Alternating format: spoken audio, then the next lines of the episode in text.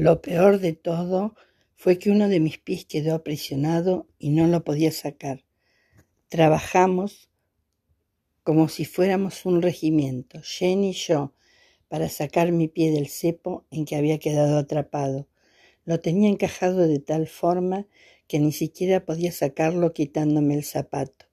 Al final renunciamos y nos sentamos en el penúltimo escalón, resignándonos a nuestra suerte y a esperar.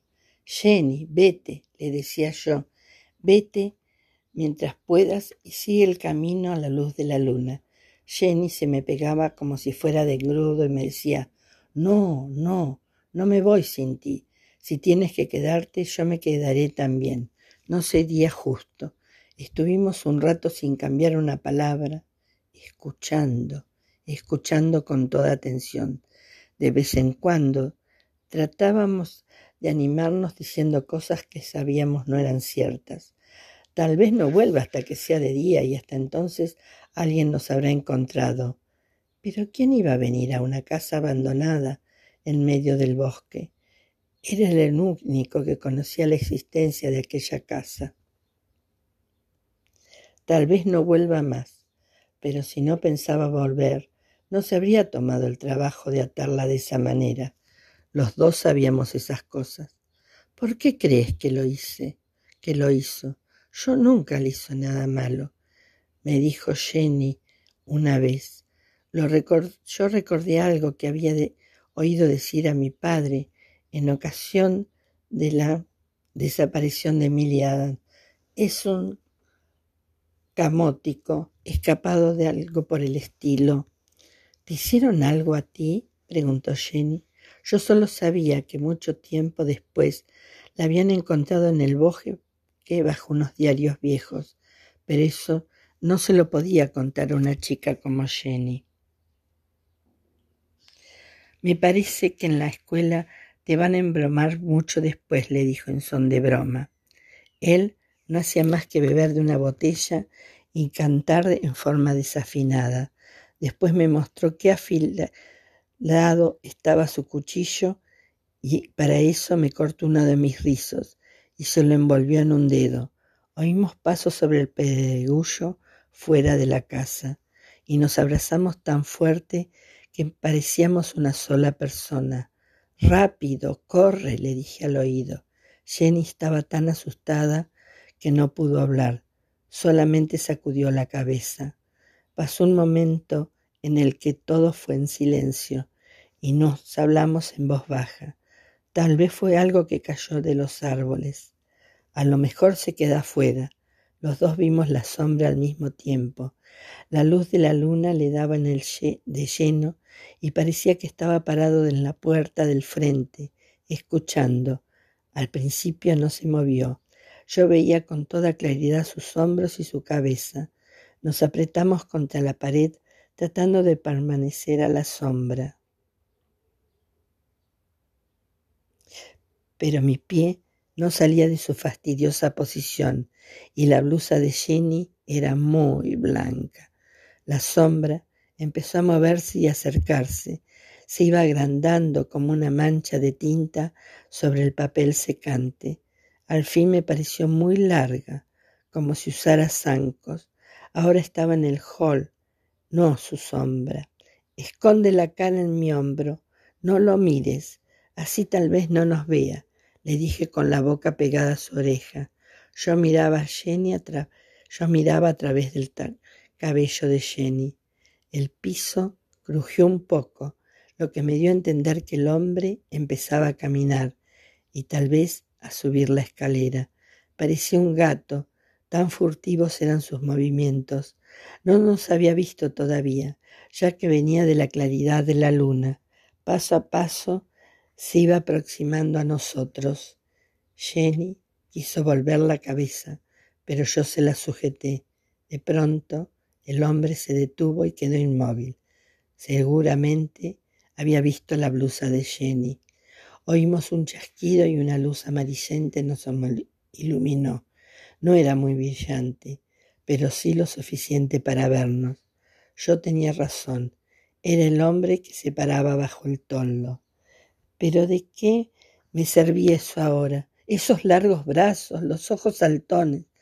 El tipo sonrió y dijo, así que mientras que me alejé vino un muchachito y no pudieron escapar.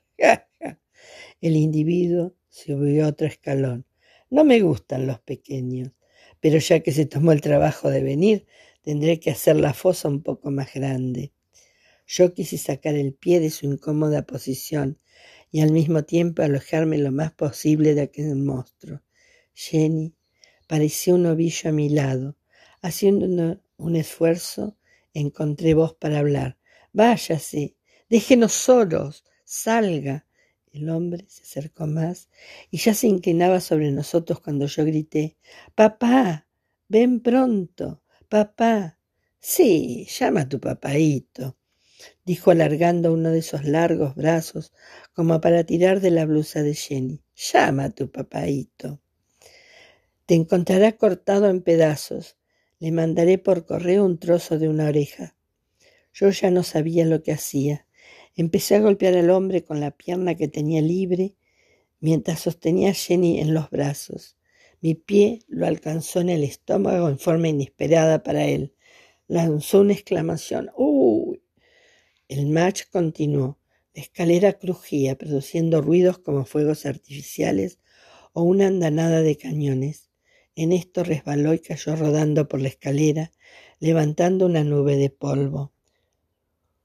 Cuando por fin pude ver algo, observé que a la escalera le faltaba un buen trecho, aunque no muy grande para no poder saltarlo. La baranda estaba colgando y lo mejor de todo era que mi pie estaba libre al fin. El hombre yacía al pie de lo que fuera una escalera, pero no parecía muy mal herido, ya que estaba tratando de incorporarse. Buscó algo apresuradamente en los bolsillos y en una mano apareció un objeto que brillaba. Pronto, Jenny, mi pie ya está libre, le grité, y los dos salimos corriendo, usando las manos y los pies. Nos metimos en la pieza en que había estado Jenny y cerramos la puerta. El hombre tenía que subir despacio para que la escalera no se derrumbara, así que tuvimos tiempo de buscar cosas pesadas con que apuntalar la puerta. Desgraciadamente, no había nada que pesara mucho. Solo encontramos dos cajas vacías. No podíamos saltar por la ventana porque era muy alta y Jenny se hubiera lastimado. Yo mismo me habría roto un brazo en la intentona. Por lo demás, para entonces el hombre ya estaría arriba.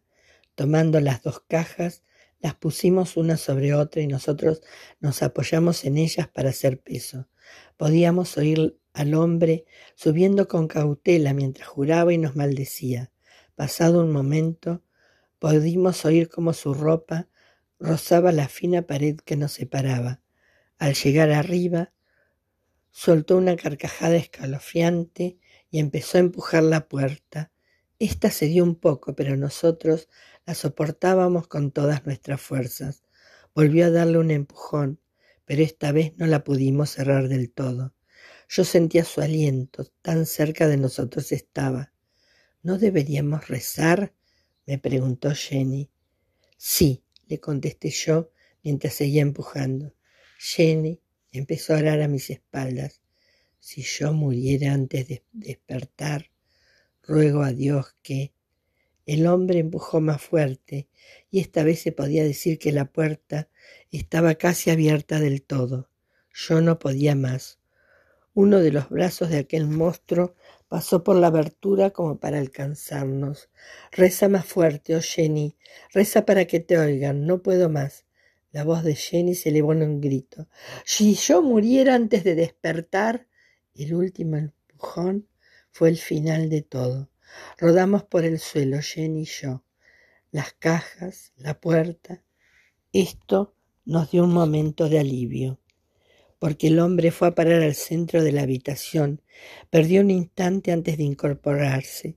Yo le lancé una de las cajas y Jenny y yo nos separamos. Él la siguió blandiendo el cuchillo. Yo me iba para el hall, pero tuve que volverme. Jenny se había equivocado y el hombre la tenía acorralada. Lo único que hacía la pobre Era correr de un lado para el otro frente a las ventanas. El tipo brincaba de un sitio a otro con el cuchillo en la mano. Jenny y yo gritábamos como locos. Aquella casa tan tranquila unos momentos antes parecía ahora un manicomio. Tomando ahora una de las cajas, se la lancé con todas mis fuerzas. Le dio en la nuca y por un momento estuvo como atontado, pero la caja no pesaba mucho, ya que estaba vacía. Se volvió hacia mí furioso. Dentro de un minuto me ocuparé de ti. Me gritó. Al decir esto revolvió un brazo queriéndome atrapar como si yo fuera un mosquito. Con el dorso de la mano alcanzó a pegarme en la cabeza. Consecuencia del golpe, fui a dar contra la pared. Vi un cometa con una cola muy larga en el momento en que me deslizaba al suelo. Lo último que alcancé a ver fue el hombre en el que el momento que le cubría la cabeza a Jenny con una de las bolsas que habíamos visto antes. El cometa se fue haciendo cada vez más brillante hasta que pareció dividirse en varios, pero esta vez los veía por la abertura de la puerta. Después vi unos hombres que llevaban unas linternas, como la que usa mi padre, y hasta me pareció que uno de ellos era él, pero no, no podía ser, todo era el producto del mareo. Me quedé dormido, deseando despertar a tiempo para salvar a Jenny. Cuando desperté, me pareció que estaba flotando entre el suelo y el techo. Lo mismo le sucedía a Jenny. Me parecía que los dos nos balanceábamos en el aire. Pensé que estábamos muertos y convertidos en ángeles. La realidad era otra.